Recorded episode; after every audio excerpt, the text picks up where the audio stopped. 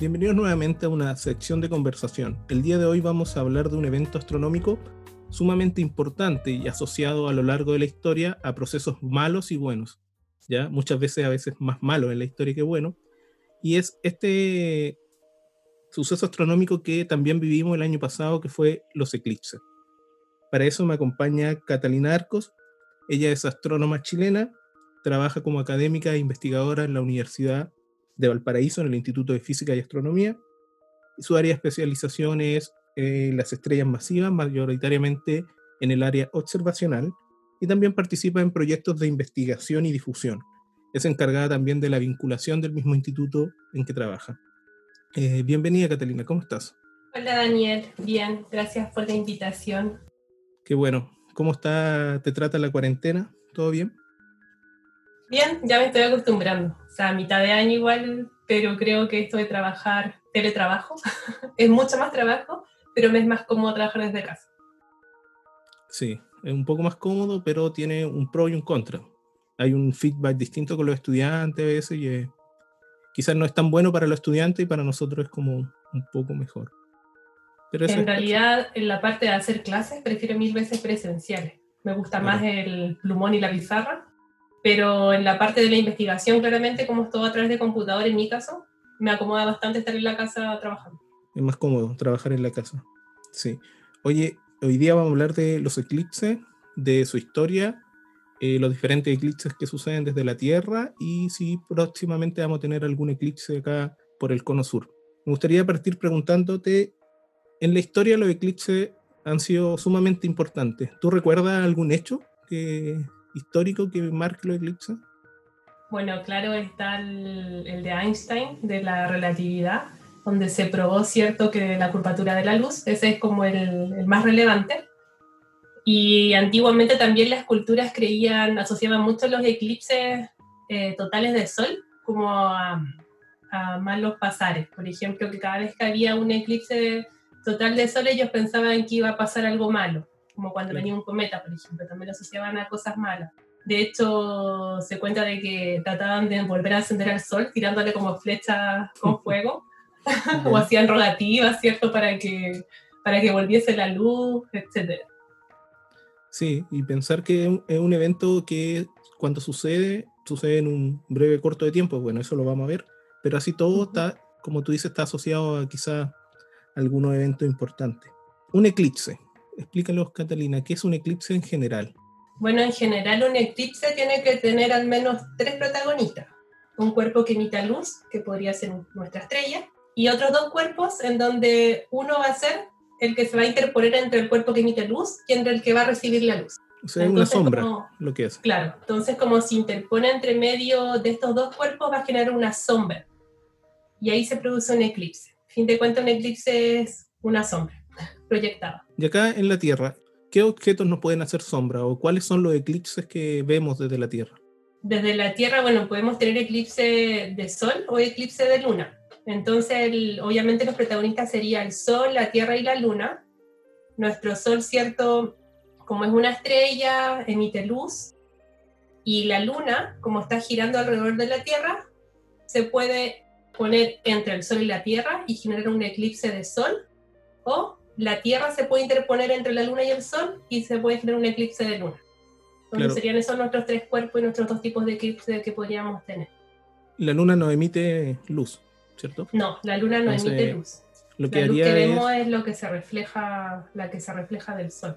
Entonces en esos eclipses lunares uno lo que ve es la ausencia de esa luz, de ese reflejo. Así es. O la sombra de la Tierra también. Se proyecta la sombra de la Tierra sobre la Luna, claro tú hablaste un poco de lo que son, que hay dos tipos de eclipses, eclipses solares y lunares desde la Tierra. Eh, los eclipses de Sol, ¿cómo, cómo los vemos acá? ¿Cómo, ¿Cómo parten? ¿Cada cuánto se dan, por ejemplo? los eclipses del Sol, bueno, tienen que haber ciertas condiciones para que suceda un eclipse de Sol. ¿Ok? Entonces, como habíamos dicho, tenemos los tres protagonistas. Entonces tenemos el Sol, tenemos la Tierra y la Luna.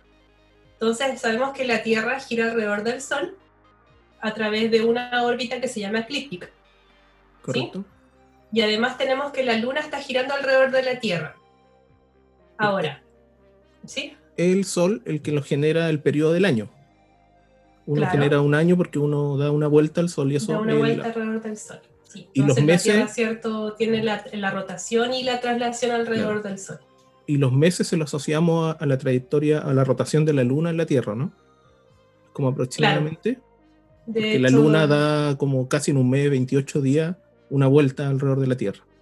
Claro, del, Y eh, un poquito menos que un mes da una vuelta alrededor de la Tierra. Es. Y eso significa que nosotros tenemos una luna llena al mes. Nosotros podemos tener una luna llena y una luna nueva. Claro. La luna llena es cuando se ve iluminada y la luna nueva es cuando no se ve la luna. Y si, si vemos esta luna llena y luna nueva es porque genera el reflejo completo o la ausencia de este reflejo. ¿Por qué no tenemos eclipse una vez al mes? Si este, la luna estaría pasando adelante de, de la Tierra y el Sol.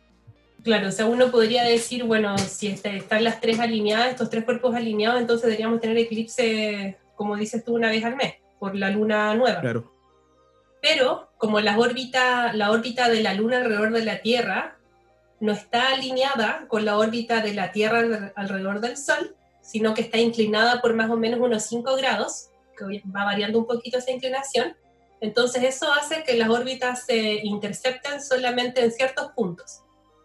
¿Ya? Ya. Entonces, por ejemplo, en el caso del eclipse de Sol son dos puntos y eso se les llama nodos.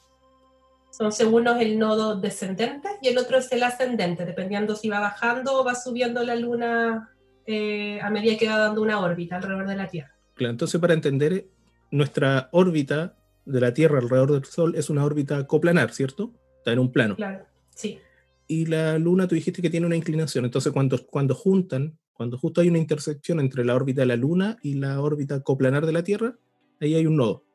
¿Ya? claro, ahí hay un nodo. Ahí tendríamos estos dos nodos. Eso Ahora también, sí, o sea, también para que sea un eclipse de Sol, además de que estén estos dos nodos, ¿cierto? Tienen que estar alineados. Entonces tienen que estar los tres cuerpos alineados para que se produzca el eclipse sobre la Tierra. Si no, cada vez que la luna pasa a través del Sol y la Tierra y no está alineada, va a proyectar una sombra, pero va a caer justo por debajo de la Tierra Ya. o, o por fuera, pero no dentro de la Tierra. Por eso entonces no, no ocurre el eclipse total. Pero eso no tiene que ver con las sombras. Eh, Yo tengo entendido que le tienen un nombre la sombra, umbra y penumbra, cuando, o no es lo mismo. Sí, claramente el- los eclipses, ¿cierto? Como un cuerpo tapa al otro, esta se- la luz que viene del cuerpo principal, cuando pasa por el otro se produce un cono. Entonces uno tiene que imaginar que viene, el cono empieza desde, el- desde la parte superior e inferior del cuerpo. Entonces, tomando todo el diámetro del Sol, por ejemplo, se toma ese diámetro y se va proyectando hacia la Luna. Ya, Entonces correcto. pasa por el tamaño de la luna y se sigue proyectando y va a caer entonces como en la parte superior del cono, este circulito más pequeño proyectado sobre la Tierra. Justo en esa zona de oscuridad total se le dice umbra, Que es, es la, es la totalidad en un eclipse total. Ahí sería un eclipse total, ¿cierto? Y el cono, que sería la sombra que hace el tamaño de la luna sobre la Tierra, o sea, ahora hacemos un segundo cono desde el diámetro de la luna hacia la Tierra, se le llama penumbra, que es una zona de eclipse parcial. Ah, es cuando O sea, vemos la la, oscuridad, claro. claro, cuando vemos la mitad de, de la luna, de la del sol tapado, no lo vemos completo. No alcanzamos a ver la corona. Yo ten- tengo una duda porque eh, nosotros estamos diciendo que en el caso del eclipse de sol, que es eh, la luna la que se interpone, nosotros de muy pequeño tenemos esta noción de que la luna es grande, es bien grande y siempre cuando uno caminaba en la noche nos seguía, no sé, era como cuando niño uno hacía eso. Y pasaba algo mismo con el sol, pero el sol lo veía pequeño. Posterior a eso, cuando uno va creciendo, se da cuenta que no, que es el sol es muy, muy grande en comparación con la Tierra y la Luna. Entonces ahora nos podemos hacer la pregunta, si el sol es muy, muy grande, ¿por qué la Luna, que es muy pequeña, que es como un cuarto de la Tierra, puede tapar al sol? Eso es netamente por la perspectiva. Por ejemplo, nosotros sabemos que el Sol es bastante grande. De hecho, si el Sol fuera una pelota de básquetbol, ¿Ya? eh, la Tierra sería como el tamaño de una pulga y estarían como a un metro de Mm. distancia, o sea, como mucha la diferencia. Entonces, como el Sol es eh, más o menos 400 veces más grande que la Luna y la Luna está 400 veces más cerca a la Tierra que el Sol, entonces ese juego de distancias y tamaños hace de que eh, tuviesen un tamaño aparente igual. Entonces, desde nuestra perspectiva, parecía ser que la luna y el sol tienen el mismo tamaño. Eso se le llama tamaño aparente. Es lo mismo que cuando uno dice, ¿puedes tapar el, el sol con un dedo? Claro, el mismo efecto. claro, el mismo efecto. Entonces tú tienes que ir jugando con la distancia a la cual te pones con tu dedo, ¿cierto? Con, eh, tu, tu, ojo sería, ¿cierto?, el, el, observador, el dedo sería la luna y, y lo empiezas a mover con respecto al sol. Es lo mismo, es perspectiva. Eso es lo mismo que cuando los astrónomos te muestran que uno con las manos puede medir los grados, ¿no? La altura del sol, por ejemplo. Claro, el, uno hace el juego con los grados de, por ejemplo, hacia dónde está el, el centro celeste cuando uno está observando, ¿cierto? Eh, que junta el pulgar. Ya. Las manos y el pulgar, no recuerdo bien cuánto era, si era 5 grados entre cada dedo, creo. Algo así, no sé si tú te acuerdas. No, yo no me acuerdo ya, mucho tiempo no, no, de, de, mi estudio de astronomía. Catalina, eh, otra cosa importante, una vez que sucede el eclipse, lo que uno ve en un eclipse total, lo que uno ve es como la corona del sol, ¿no? ¿Así se llama? ¿Corona del sol? Esa, sí, esa en realidad es la parte mejor de un eclipse total. El, yo ya. tuve la oportunidad, por ejemplo, el año pasado de estar en una zona de totalidad, fue mi primer eclipse. Sé que ocurrió uno, pero era muy chica, no, no recuerdo nada, y fue, fue parcial. Pero mi primer eclipse total, primero porque espero vivir unos segundos, eh, fue el, en Cachiyuyo, que ahí está en la región de Atacama. Yeah. Eh, está cerca de Punta de Choro, pero hacia el lado de la cordillera. Sí, el que ocurrió el año pasado fue, ¿cierto? Claro, el del año pasado que fue el 14 de julio. Entonces viajamos con, la, con varios de la U de Valpo, uh, porque íbamos a hacer actividades, ¿cierto?, a la gente de la localidad y además queríamos disfrutar el eclipse. Y realmente uno puede ver videos, te pueden decir eh, como lo maravilloso, lo maravilloso que puede ser, etcétera, pero estar ahí, vivirlo, realmente es algo que, que lo recomiendo, pero totalmente. O sea, yo no me quiero perder ningún otro eclipse al cual tenga las condiciones de viajar claramente. Bueno, podemos hacer aquí un tipo de spoiler y este año también va a haber un eclipse acá en el Cono Sur, en, en Chile sí, y Argentina. Hecho, en Chile pero, estamos en la temporada de eclipses, así claro. que hay que aprovechar. Quiero, quiero, dejar ese tema para el final, para yeah. entregar toda la información de lo que es el eclipse y cómo, cómo lo pueden ver y toda esa información, para un poco eh, seguir explicando el tema de los distintos tipos de eclipses. Yo te estaba preguntando por la corona. Cuando tú ves el ah, eclipse, sí. ¿cuánto tiempo dura el, esta? Porque estamos, tú sí. mencionaste que las distancias son muy largas, entonces aquí hay una perspectiva angular y uno, si uno mueve un poquito el dedo, ya el sol se ve al tiro, una cosa así, estamos tratando así. Sí, ¿Cuánto dura del, un eclipse total? De hecho, los, los, eclipses del sol total duran desde que comienza el eclipse hasta que termina, como dos horas, dos horas, dos horas treinta, algo así. Ya. Y el eclipse total, total, o sea, el momento en que se oscurece la zona, dura como dos minutos, dos minutos y medio, ya, es eh, como... un minuto y medio, va como ahí.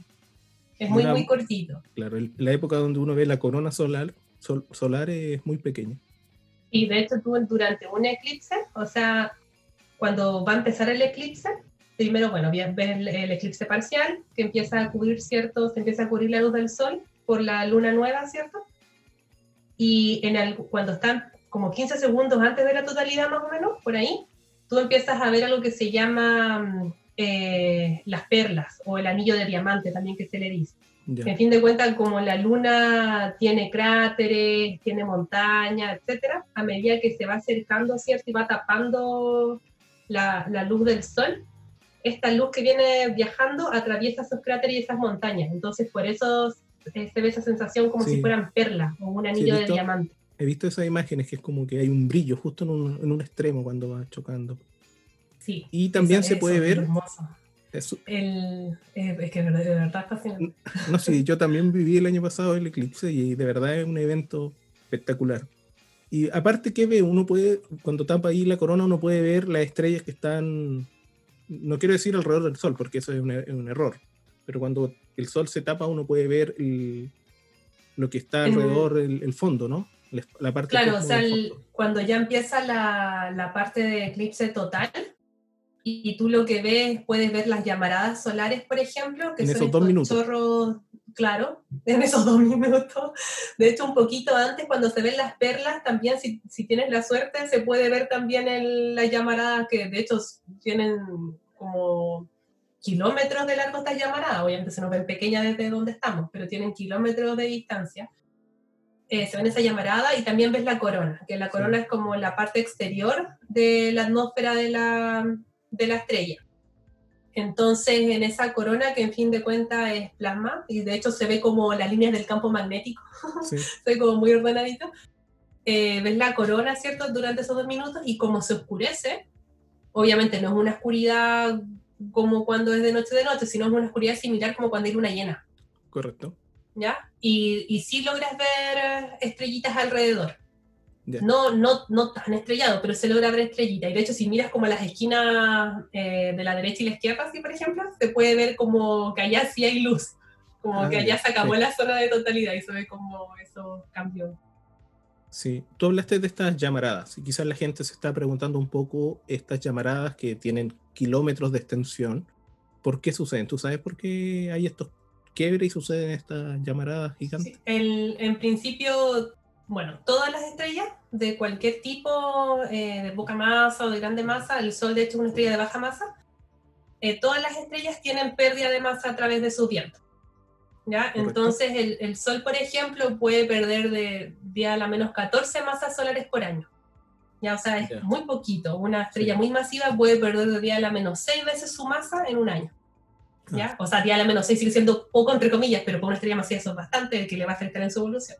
Entonces, esas llamaradas, en fin de cuentas, son zonas cuando hay, cuando la presión, todo, todo cuerpo con masa cierta ejerce cierta gravedad. Entonces, dentro del Sol hay una constante lucha entre la fuerza de gravedad que empuja hacia adentro, por decirlo así, y la fuerza de radiación que empuja hacia afuera.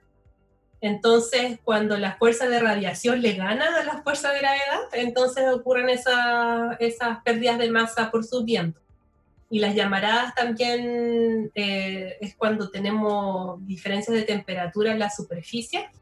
Y por eso también ocurren estas manchas solares, tenemos diferencias de campo magnético, etc. Sí, yo, yo tenía asociado a eso, que las manchas, no las llamaradas, pero las manchas que uno también puede ver, cuando uno observa el sol mediante un filtro con un telescopio, uno ve las manchas. Sí. Estas manchas que uno puede ver son por estos quiebres del campo magnético, ¿no? Por, lo, por el tipo de movimiento brusco o, rápido, acelerado que tiene. Y como es un flujo, como dijiste, un plasma, no es que todo no, es, no gira como un sólido rígido, sino que gira en distintas direcciones. Aunque lo modelamos siempre como un sólido rígido, pero bueno. nosotros, no te preocupes, en física para nosotros las vacas son redondas. Claro, son Así que no, son esféricas, perfectamente esféricas. Y la Tierra tampoco es esférica, para que la gente lo sepa perfectamente. No me acuerdo el nombre de cómo se llama la Tierra. El, la No, no. El, la Tierra tiene un, eso en vez de decirle que es esférica, tiene un nombre. En vez de decirle ¿Achatada? No, achatada es cuando es un ovalada. Achatada en los polos, pero no.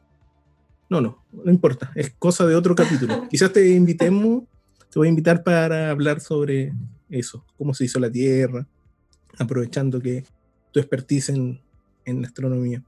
Tú hablaste también de otro eclipse que se daba acá, el eclipse lunar. Sí. Eh, ¿Tú puedes comentarnos un poco qué es un eclipse lunar? Como a grandes rasgos. claro. Cuando suceden. primero aclaremos que la luna no emite brillo por sí sola. ¿ya? Entonces, nosotros cuando tenemos la luna y vamos viendo sus fases, alrededor del, de la Tierra porque la Luna se demora aproximadamente un poquito más de un mes en dar una vuelta completa. ¿Sí? Entonces, en ese mes, y dependiendo también de la posición del Sol, también ocurren las fases lunares, que son, creo que duran como 30 días, un poquito menos. Entonces, las fases lunares tenemos que cuando la luna no se ve, se le dice luna nueva. ¿Sí? Ya. ¿Esa por qué no se ve? Porque tenemos el Sol, después está la Tierra y después está la luna. Entonces, la Tierra está tapando la luz que proviene del Sol y se proyecta entonces en la Luna. Y como la tapa, no la podemos ver. Por, eso se llama luna nueva, o luna oscura también le dicen, o luna negra en algunos lugares. Y a medida que la luna entonces se va moviendo, el sol va iluminando cierta parte de la luna. Entonces ahí empiezan las fases lunares, ¿cierto? El menguante, creciente, menguante, etcétera hasta que llegamos a la luna llena, que ocurre como a los 15 días, como dura 30 días la fase, como a los 15 días tenemos luna llena, que es cuando está al revés. Eh, el sol la ilumina completamente. Entonces, cuando ocurre eclipse de luna, eso es cuando tenemos el sol, la tierra y la luna. Para que ocurra un eclipse de luna, la luna tiene que estar llena. Creo que ahí lo dije al revés, en la primera parte entonces. El eclipse de luna llena tiene que estar de frente al sol para que le llegue la luz del sol y nosotros podamos verla. Correcto. Porque si está hacia el otro lado no se ve, porque es tanta, es tanto la luz que emite el sol que se opaca. ¿Ok? Entonces tiene que estar el sol, la tierra y la luna. O sea, la, tierra es la que, la Tierra es la que tapa y hace de sombra. Claro, o sea, cuando la vemos luna llena es porque justo la inclinación no están alineadas, pues, entonces por eso podemos verla como llena, pero cuando justo están alineadas, al igual que en el eclipse, del Sol, ahí ocurre el eclipse. En esos nodos que tú llamaste. En esos mismos nodos. Entonces ahí la Tierra hace sombra sobre la Luna y por eso se ve la, eh, el eclipse de Luna. De hecho, el eclipse de Luna, la diferencia con el eclipse de Sol es que primero el eclipse de Sol es en ciertos lugares de la Tierra, ¿cierto? Donde justo eh, ocurra la umbra y la penumbra. Dura muy, muy poquito. En cambio, el eclipse de luna, eh, en cualquier lugar que sea oscuridad del hemisferio, ¿cierto? en cualquier lugar de oscuridad se va a ver el eclipse. Por lo tanto, dura mucho más y es mucho más frecuente que ocurra. Mm, es un evento más democrático, se podría decir. Más gente lo ve al mismo tiempo. Claro. Los eclipses son más, más privado, se podría decir. Y de hecho hay gente que paga por ir a ver un eclipse en un avión, una cantidad tremenda de plata. Cuando yo el año pasado me enteré de esto, con toda la efervescencia de los eclipses, me di cuenta que había gente que hacía muchas cosas por los eclipses. Bueno, toda la gente viaja aquí cuando sucedió en Chile el año pasado. Viajó mucha gente a verlo. Tú que estuviste en esa región, me imagino que estaba lleno de gente, o toda la región se veía lleno de gente. Estaba llenísimo. Lo que pasa es que hay gente que es cazador de eclipses los cazadores de eclipses siguen a los eclipses a donde sea que ocurra el eclipse. Y yo no sé dónde sacan fondos, yo creo que, no sé, son fotógrafos, camarógrafos y hacen publicidad, porque yo no sé cómo hacen para viajar, no sé, dos veces al año, porque los eclipses no ocurren, no sé, de dos a siete veces como máximo, que ocurran siete es muy difícil, pero al menos dos ocurren todos los años, entonces... Claro. Esa es la temporada de eclipse que dijiste tú. Sí. aquí eh, una cosa que mencionar en los eclipses de luna, a veces la gente le llama esta luna de sangre, cuando la luna tiene un color más rojizo, y eso también sucede porque eh, cuando la Tierra está tapando la trayectoria, en la misma trayectoria coplanar, en estos nodos, a la luz del Sol de la Luna, hay luz que se filtra por la atmósfera de la Tierra, y esa luz que se filtra al, al pasar por la atmósfera genera este efecto que se ve un poco más cobrizo la, la luna, por eso le llaman luna de sangre, pero no necesariamente es. Hay hartos nombres que le, le dan a la luna, a la luna llena.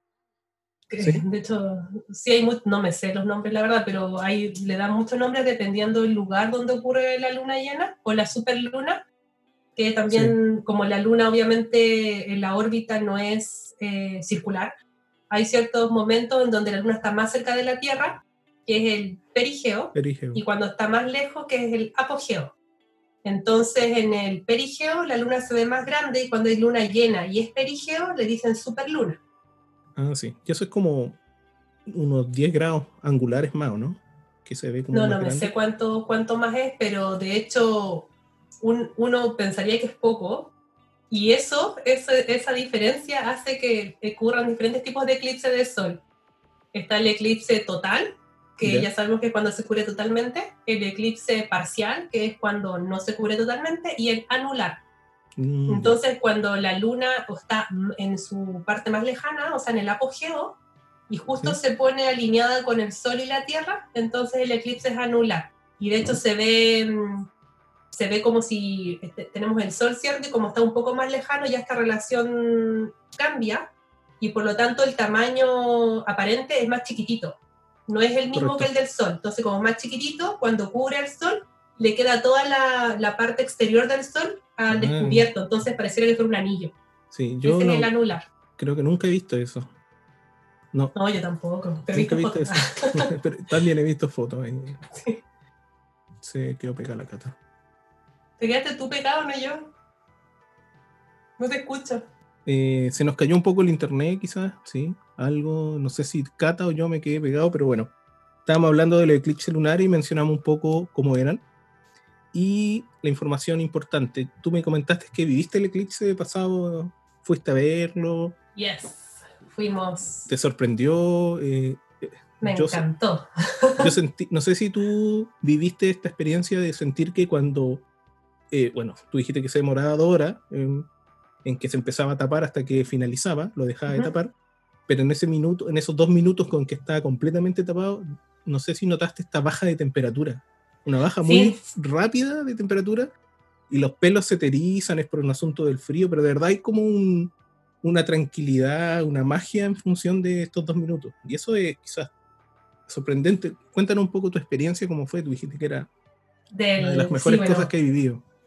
Claro, no, y no es broma, o sea, de verdad que me encantó mucho. Por ejemplo, antes del eclipse, obviamente uno se prepara, ¿cierto? Se informa para informar también al resto, quizás detalles de, sobre todo el cuidado de los ojos, cuánto, porque habían ciertas recomendaciones que uno no las sabe de por sí.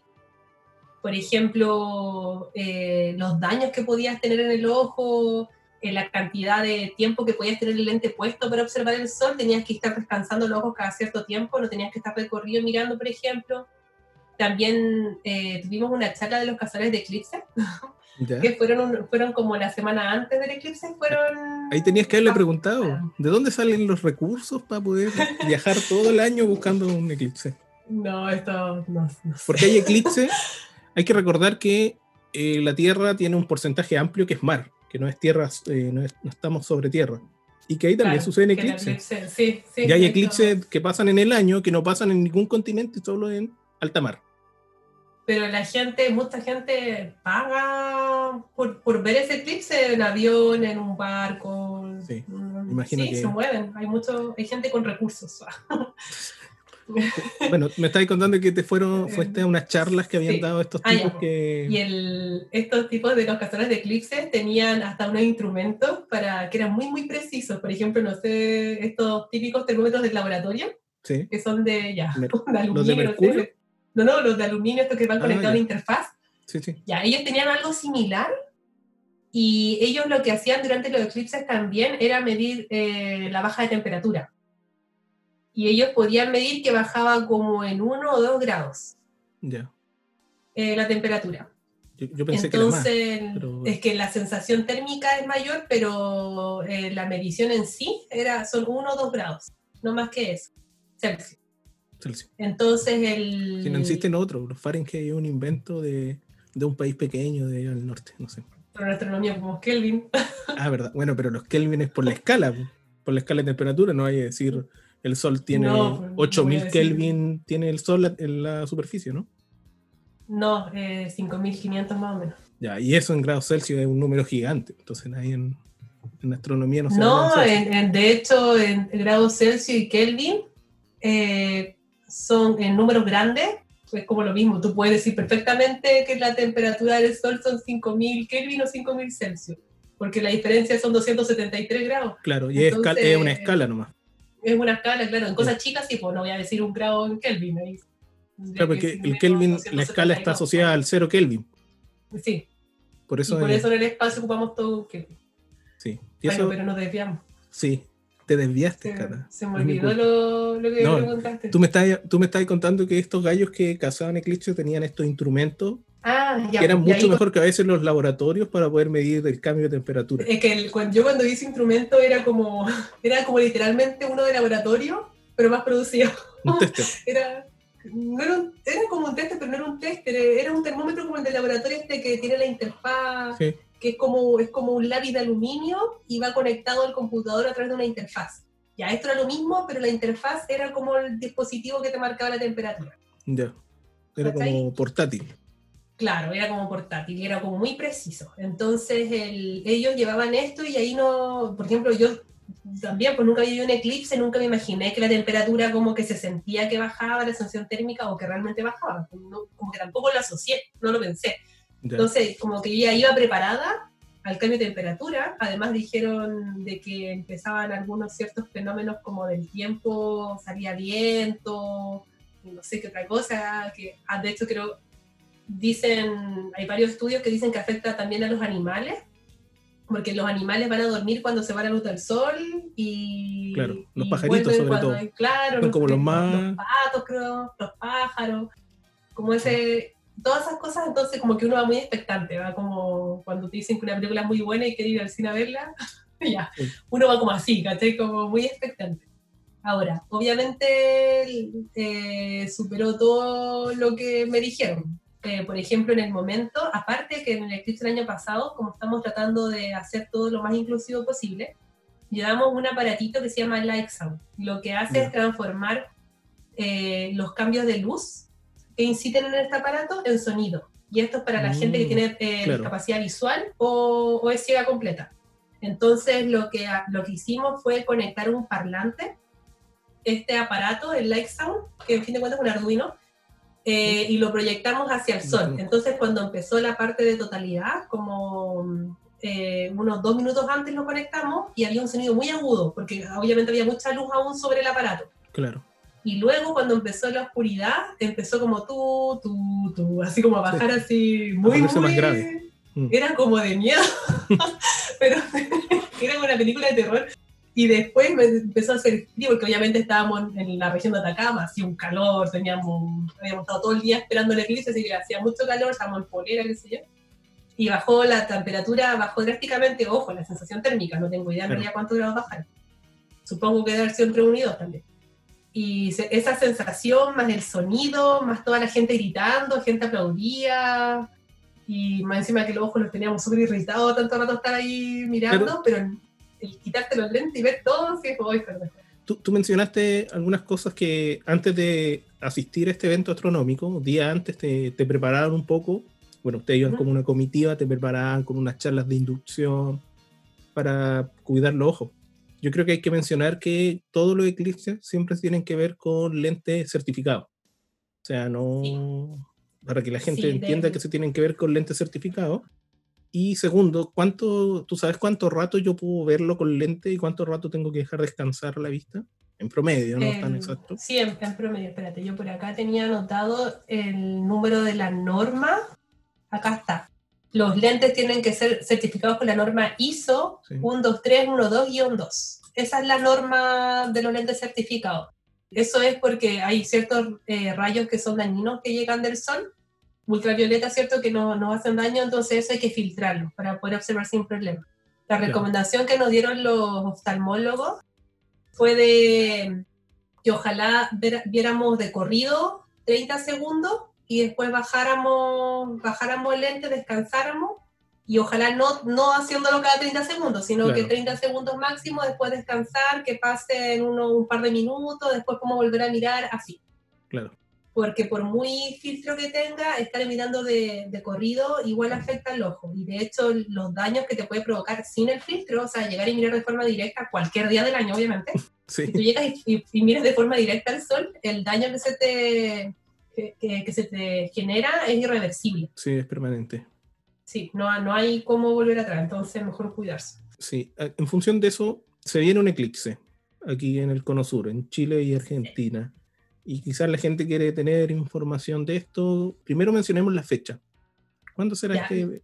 El eclipse, porque estamos en temporada de eclipses ahora en Chile. De hecho, tenemos la gracia solo porque es largo. y por eso tenemos la gracia de que caiga así como en diferentes sectores de Chile. El eclipse ahora, la zona de totalidad, o sea que se va a oscurecer 100%, es en la región de la Araucanía. Ya. Eh, específicamente en Villarrica es como la duración mayor porque tú te puedes ir moviendo y eso va cambiando en algunos segundos de la duración total del eclipse. claro, la, la umbra y ya en la penumbra es donde se ve parcial. Claro. Entonces en Villarrica es donde más se supone que, bueno, se recomienda entre comillas porque no sé si van a poder viajar, pero en principio en Villarrica es donde debería verse mejor y con una duración un poco mayor. ¿Ya qué hora va a ser este eclipse total ahí en Villarrica? Villarrica, Pucón. Sí, Villarrica, Pucón, región de la Araucanía, Temuco. En Villarrica, el, ay, perdón, en, a nivel nacional, ¿cierto? En el eclipse, perdón, va a ser a las 12 del día. Entonces, ¿qué significa? Que a las 12 del día el sol está justo en el cenit, o sea, está en la parte más alta cuando uno mira, ¿cierto? Como en forma perpendicular, en 90 grados. Y como va a ser, es su altura máxima. Claro, va a estar en su altura máxima, va a ser a las 12 del día y como va a ser el 14 de diciembre de este año, como es diciembre, vamos a estar en verano y hay una mayor probabilidad de que esté despejado. Y lo otro bueno es que como está tan alto, esté donde estés lo vas a poder ver. porque el año pasado, por ejemplo, el eclipse estaba muy bajo, fue como a, las cuatro y media, creo, de la tarde fue la totalidad, y ya estaba muy bajo, entonces tienes que estar en una zona que no te tapen eh, los edificios, los árboles, los cerros, y además eh, la guada... Eh, guada costera. Esa costera, Sí, es que como, entonces, como tú decías, tenías muchas expectativas de, de que cumplir en el eclipse y se cumplieron, pero al mismo tiempo tienes mucho expectativas o pueden suceder muchos eventos que te frustren este proceso. Porque, claro, tú dijiste que el otro fue a las 4 de la tarde, la inclinación del sol, no sé, es como 20 grados, debe ser, no debe ser más de 20 grados. Eh, y se decía que ese eclipse iba a ser entre Chile y Argentina, la parte de La Serena y Argentina, San Juan. Pero usualmente la gente que fuera a verlo al valle de La Serena probablemente no lo viera porque el, el sol ya está muy acostadito, está muy inclinado en el horizonte. Sí, está muy bajo. Claro, entonces, aparte de eso, mientras más cercano al mar, en el mar siempre hay este tipo de niebla que se genera, entonces había muchos peligros. De hecho, tú me, comentaste alguna vez que el día anterior estuvo nublado justo antes del eclipse, ¿no? Sí, eh, tenemos un metrólogo que trabaja en el IFA, en el Instituto de Física, y él hizo las predicciones, eh, bueno, obviamente había muchas, muchas predicciones, pero en particular le pedimos que sea una predicción para ese día, y había probabilidades igual alta de que estuviese nublado. De todas formas, el pueblito al que fuimos, porque nosotros nos estuvimos quedando en la costa, en la costa estuvo nublado el día anterior y el día en la mañana del eclipse, pero nosotros fuimos más a la cordillera, obviamente, y en esta zona es, es más alta, entonces uno trata de evitar eh, la costa, siempre uno trata de evitar la costa, sobre todo si va a ser muy bajo eh, el eclipse, o sea, si va a ser muy tarde en hora. Y tú dijiste que el eclipse, que ahora va a ser el 14 de diciembre, temporada de verano, Chile, se va a ver aquí, en parte de Argentina, ¿se va a alcanzar a ver? Sí, el, eh, no, no, sé muy bien hasta qué zona, pero creo que cubre Bariloche. No sé si tú tienes más información de qué otra zona en Argentina. No. Pero sé, sé, que cubre Bariloche porque tengo un colega que quiere ir a Bariloche a ver la zona totalidad. Claro, ahí Bariloche está por la pasada en Panguipulli, parece que encuentra la pasada a la altura de Bariloche. Un poquito más al sur de Villarrica, muy, muy poquito. Eh, interesante esto, también interesante ver la altura, tú dijiste que estaba en la altura máxima, por lo tanto la probabilidad de ver el eclipse casi está mejor que la de anterior. Sí, todo el rato. O sea, igual al sur usualmente llueve en pleno verano, pero uno espera, ¿cierto? ¿Tú, tú eh, esta información que en, en, el Instituto de Física y Astronomía donde trabajas tú, tienen un meteorólogo y esa información probablemente este año la vuelva a hacer. ¿Va a estar disponible para la gente? ¿Se puede meter a la página y revisar? Sí, claro. De hecho, con el, IFA, ¿cierto? Y varias otras instituciones convocaron una mesa de trabajo para hacer actividades para el eclipse. Y dentro de estas actividades, que vamos a empezar a promocionarla de mediados de octubre, principios de noviembre, eh, va a estar toda la información, eh, seguridad para observar el eclipse, el porcentaje que se va a ver en cada región, eh, también los pronósticos, aunque uno, bueno, como tú sabes también el clima no se puede pronosticar con tanto antelación, porque es caótico. Pero bueno, toda esa estadística e información va a estar disponible por redes no solo de nuestro instituto, sino que por toda la mesa de trabajo, al menos en la quinta región. Ya, yo voy a dejar igual en la descripción de este capítulo, en el FED, voy a dejar la página del instituto para que la gente tenga acceso a esta información lo que tú mencionas. ¿Hay alguna otra página de internet donde uno pueda tener información, simulaciones y todo lo que va a suceder? Sí, hay bastante. Por ejemplo, la, está esta del planetariochile.cl, que ahí es muy bueno porque aparece la temporada de eclipse de los tres eclipses, el año pasado, el de este año y el del año que viene. El del año que viene es la Antártica, eso sí, entonces es más difícil. No sé en realidad cómo se puede ir a ver un eclipse para allá. Claro, pero como en 30 años más va a haber uno en la zona central del país. Y vamos a tener uno, sí, lo, te lo tengo por aquí anotado también, el 12 de agosto del 2064 va a haber uno aquí en Valparaíso. Ya, qué bueno, aquí en la región. Oye, aquí en Valparaíso se va a ver, si yo estoy acá y no logro viajar, ¿con qué porcentaje sabes tú que se va a ver? El eclipse este año con el 78%. 78% tapado. Eh, claro. Claro, el, el por ciento es cuánto se tapa la luz. Es como, va a ser un, un poquito menos que el año pasado, pero va a ser casi muy, muy similar. de cómo se vio aquí el año pasado. Pero bueno, todas estas páginas que, esta página que tú dijiste, y si tienen más páginas, me, yo los voy a dejar en la descripción para que la gente tenga acceso. a esta información y yo creo que la idea es eh, quedarse con que positivamente el eclipse se va a ver bien, quizás mucha gente va a participar, si es que las condiciones del país también lo permiten, las condiciones que estamos viviendo ahora. Y para cerrar, eh, desviarme un poco del tema del eclipse que va a suceder en Chile y darle una óptica un poco más científica, porque existen estas personas que cazan eclipse, pero no queda claro si estas personas que cazan eclipse son personas, eh, probablemente sean científicos, pero si tienen funciones científicas, o sea, lo hacen por la ciencia o lo hacen por afición a ello. Entonces, en función de eso, yo me hago la siguiente pregunta. ¿Sirve en el día de hoy estudiar eclipse? ¿O tienen alguna funcionalidad el estudiar eclipse de manera científica? El, si te refieres a los eclipses solares o lunares, se puede, por ejemplo... el solar yo creo que es como el más relevante, el lunar sucede más y... En el, bueno, en el eclipse solar eh, se puede estudiar, por ejemplo, la corona, el campo magnético. Pero se eh, utiliza todavía. Cambio. Y muy poco. Usualmente lo que más se hace son, por ejemplo, repetir el experimento de Eddington. Ya.